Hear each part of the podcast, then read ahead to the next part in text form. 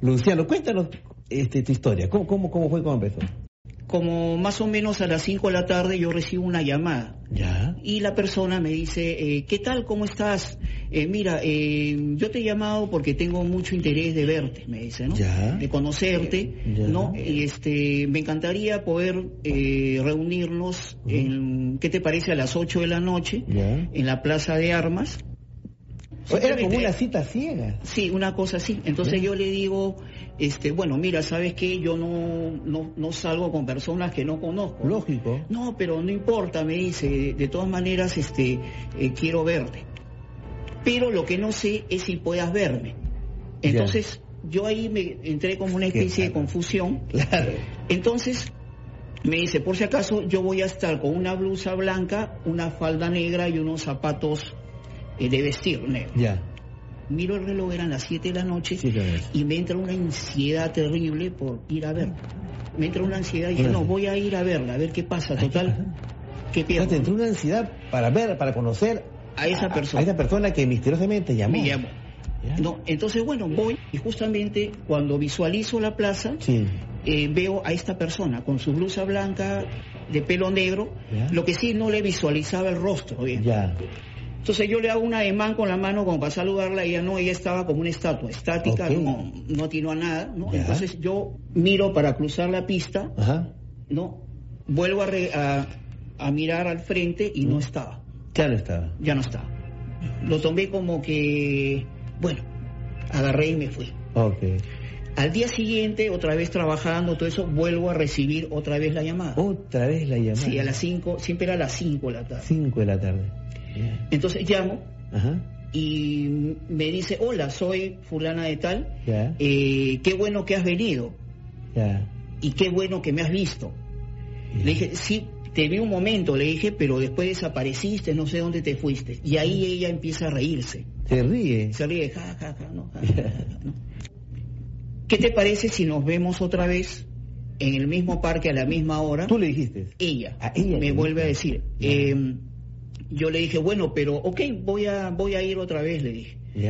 Eh, pero identifícate otra vez cómo estás vestida. Ya. O dame un punto para saber. Me dijo, no, voy a estar con la misma ropa. Yo no, puedo, blanca y falda negra. yo no puedo cambiarme, me dijo. Entonces supuse que dije, bueno, seguramente sale de su oficina, ya no tiene tiempo de ir a su casa, bueno, mira de cosas.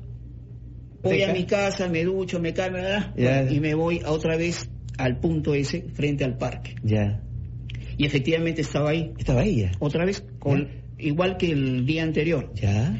Cuando estoy cerca a ella, Sí. siento como una succión, como que alguien me chupa, ¿no? Me Como que te atrae. Exacto, me atrae. Ya. Qué raro.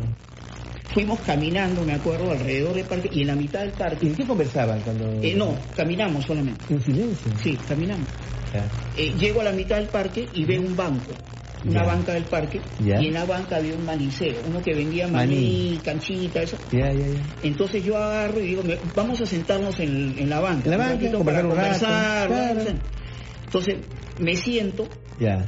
ya, y le digo, espérate un momento que me provoca un maní.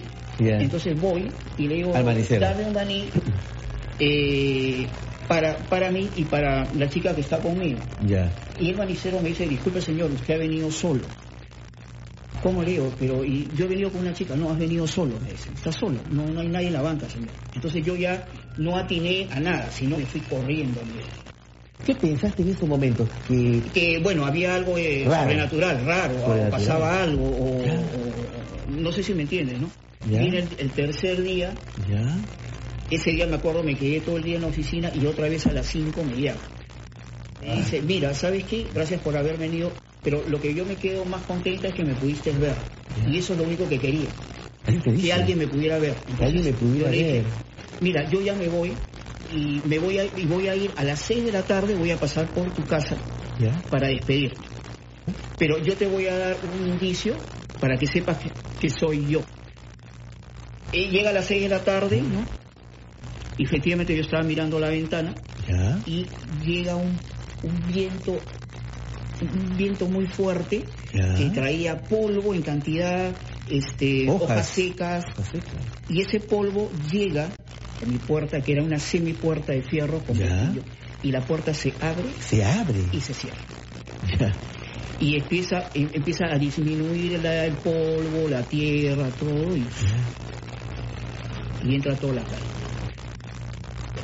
O sea, entró con una polvareda, con Un hojas polvo secas, muy grande, lleno de hojas, bien, eh, tierra, abrió la puerta, sí, que estaba con el pestillo. ¿ya? O sea, tenido que abrirse el pestillo también. Exacto, eh, es lo que yo también. Entonces eh, la puerta se cierra nuevamente y todo disminuye, baja, desaparece. ¿Y luego qué pasó? Yo me di una pausa de 20 minutos y Ya. llamé a un gran amigo, que era un ser muy espiritual, Ya. y le digo, oye, por favor, ven a mi casa que me ha pasado una cosa rarísima. Y, y de verdad que no sé si estoy perdiendo el juicio, le digo, Claro. o estoy mal, o no sé qué me Te pasa, pero me ha pasado te- es súper preocupante. eso. Pero me dice, no, si tú eres, siempre has sido una persona ecuánime, normal. No, no, pero es que ven, por favor. Y él viene, yo le cuento lo mismo que acabo de contar a, ¿no? a, a todos los televidentes, ¿no? Y me dice, no, no te preocupes, me dice, porque yo le di el nombre Ya. y la descripción de, De la chica. Esta chica yo también la conocía. Ella falleció hace seis años atrás, me dice, Falleció. de leucemia. Y el vestido o la ropa que tenía, la blusa blanca, esto, la falda negra y los zapatos negros, era la vestimenta que usaron para enterrarla. Ah, Por eso me dijo ahí, yo no puedo cambiarme. yo no puedo Eh, no cambiar. sé si me podrás ver. De ahí fuimos al cementerio, efectivamente ahí estaba su tumba. ¿no? De la chica, con el nombre de ella.